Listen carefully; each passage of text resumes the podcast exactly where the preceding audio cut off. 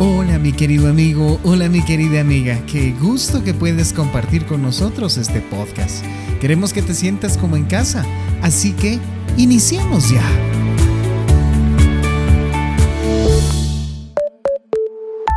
¿Qué ayuda a los niños? Los niños se ven afectados por un trauma tanto como los adultos, pero pueden demostrarlo de diferentes maneras. Los niños pequeños no pueden tener palabras para describir cómo se sienten y pueden creer que son responsables a pesar de que esto es ilógico. Pueden comportarse como cuando eran más chicos y comenzar a orinarse en la cama o chuparse el dedo pulgar. Pueden volverse temerosos o apegarse demasiado a los adultos. Ellos necesitan ser consolados Ayúdelos a reconocer estos comportamientos como respuestas normales y temporales al trauma. Los niños también reaccionan a los adultos que los rodean. Su recuperación del trauma será más difícil si los que los cuidan son consumidos por su propio dolor.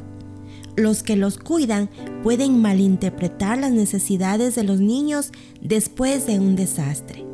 Pueden pensar que necesitan ser disciplinados más o pueden castigarlos con frustraciones. Pueden pensar que los niños deben ser vistos y no escuchados o que los niños se recuperarán sin ayuda. Tales respuestas solo empeoran las cosas.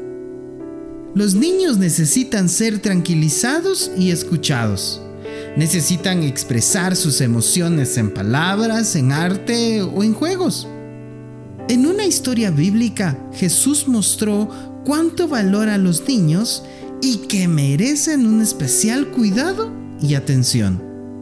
Hubo quienes llevaron a sus niños para que Jesús los tocara y los bendijera, pero los discípulos los regañaron. Al ver Jesús lo que estaban haciendo sus discípulos, se enojó con ellos y les dijo, dejen que los niños se acerquen a mí, no se lo impidan, porque el reino de Dios es de los que son como ellos. Les aseguro que quien no confía en Dios como lo hace un niño, no puede ser parte del reino de Dios. Jesús tomó en sus brazos a los niños y poniendo sus manos sobre ellos, los bendijo. Nos vemos la próxima semana. Bendiciones.